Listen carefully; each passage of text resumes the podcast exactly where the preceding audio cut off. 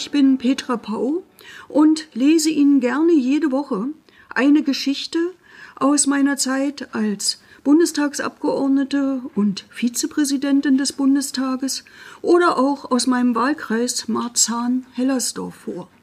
Viele dieser Geschichten habe ich 2015 in meinem gleichnamigen Buch Gottlose Type im Eulenspiegel Verlag veröffentlicht. Doch seitdem sind auch einige Geschichten dazugekommen, die ich gern hier mit Ihnen teilen möchte. Ich wünsche Ihnen viel Spaß beim Zuhören der heutigen Folge. Guten Tag.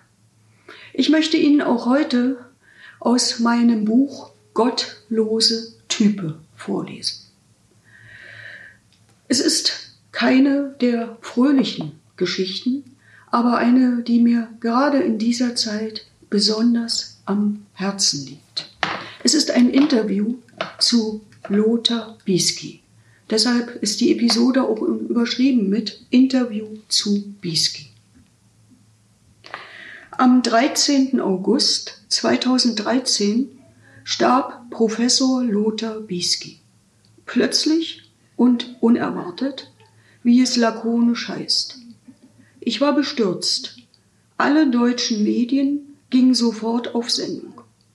Schon die Biografie von Lothar war atypisch.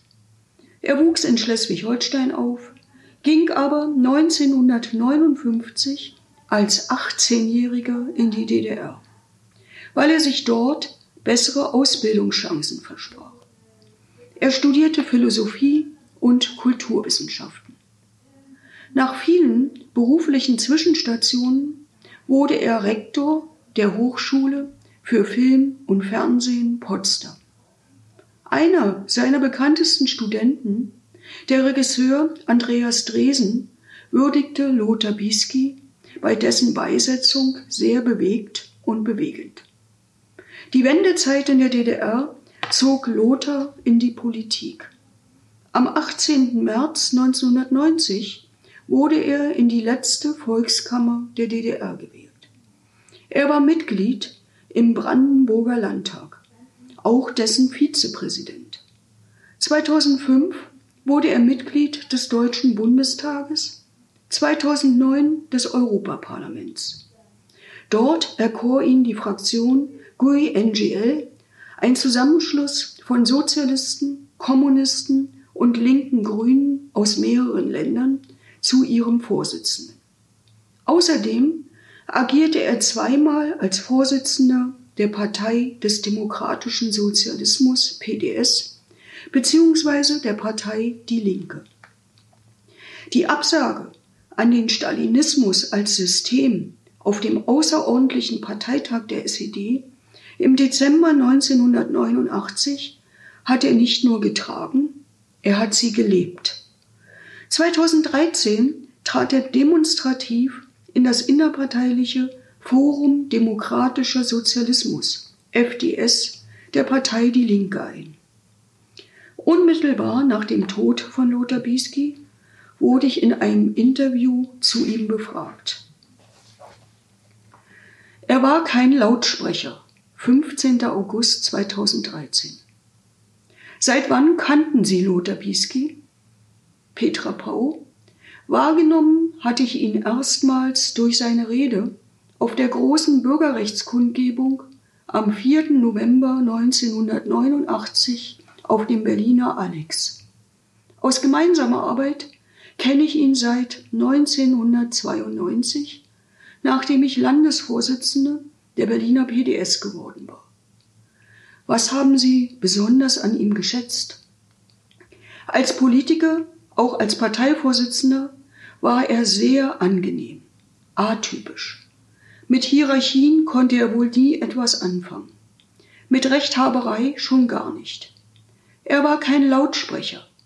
Lothar war ein Fragender, ein Suchender, ein Denkender, ein Bittender.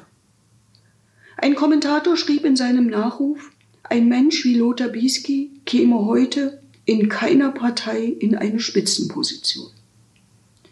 Seit Lothar Bisky gestorben ist, habe ich viel über die politische Kultur hierzulande nachgedacht.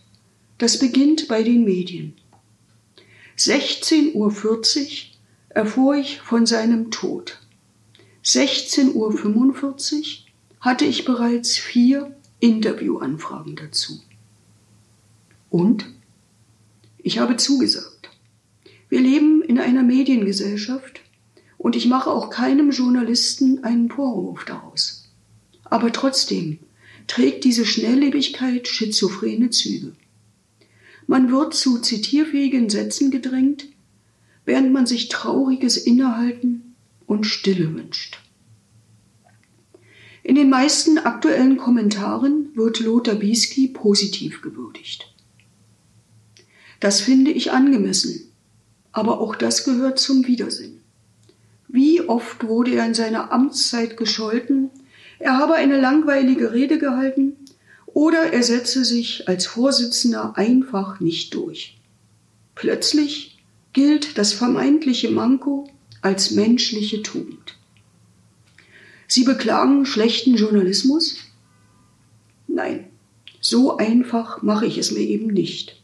Ich kenne Journalisten aus Medien, die in manchen linken Kreisen als böse bürgerlich gelten. Es geht hier nicht um Namen. Aber Sie haben Lothar Bisky seit 1990 begleitet. Sie schätzen ihn und seine Art sehr. Aber die Schlagzeilen setzen andere, meist parteipolitisch, also häufig gegen Lothar. Lothar Bisky war selten in Talkshows. Es gibt im deutschen Fernsehen keinen Mangel an Talkshows. Aber sie werden immer niveauloser.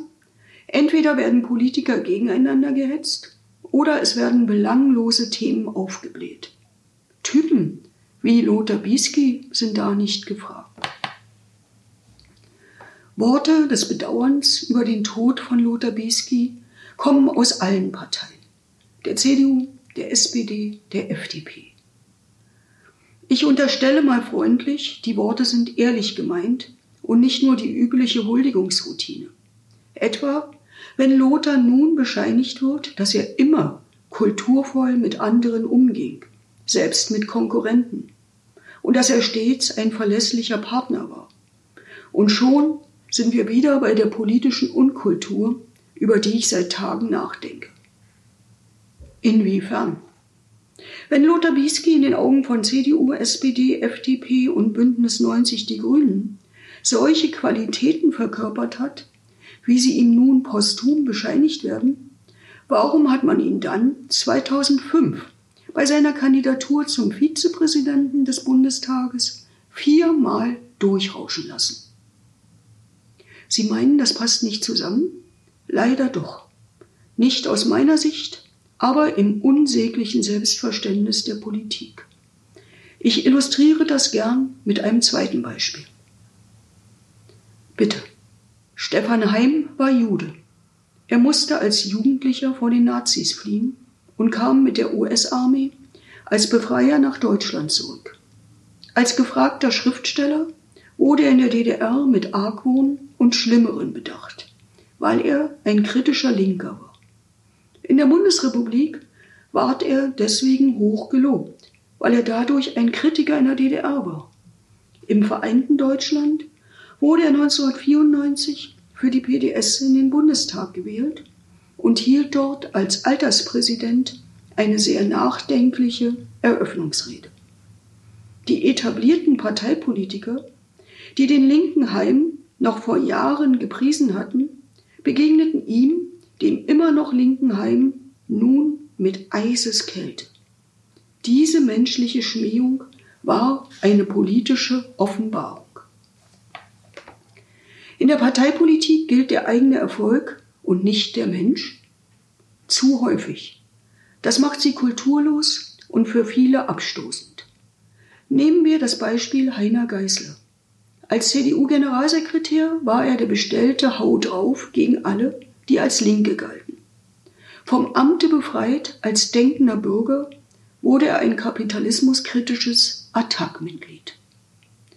Kurzum, Parteipolitik versaut den Charakter? Na, da ist viel dran. Nur Lothar Bisky hat das Gegenteil bewiesen und gelebt. Ich wünsche mir mehr solcher Vorbilder in der Politik. Soweit die etwas längere Episode aus meinem Buch Gottlose Type. Bleiben Sie gesund und bis zum nächsten Mal. Ich hoffe, Ihnen hat diese Folge gefallen.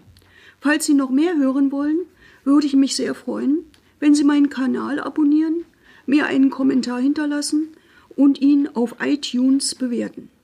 Falls Sie mehr von mir sehen und hören wollen, können Sie mir gerne auch auf Facebook und Twitter folgen. Ich wünsche Ihnen noch einen schönen Tag. Bis zum nächsten Mal.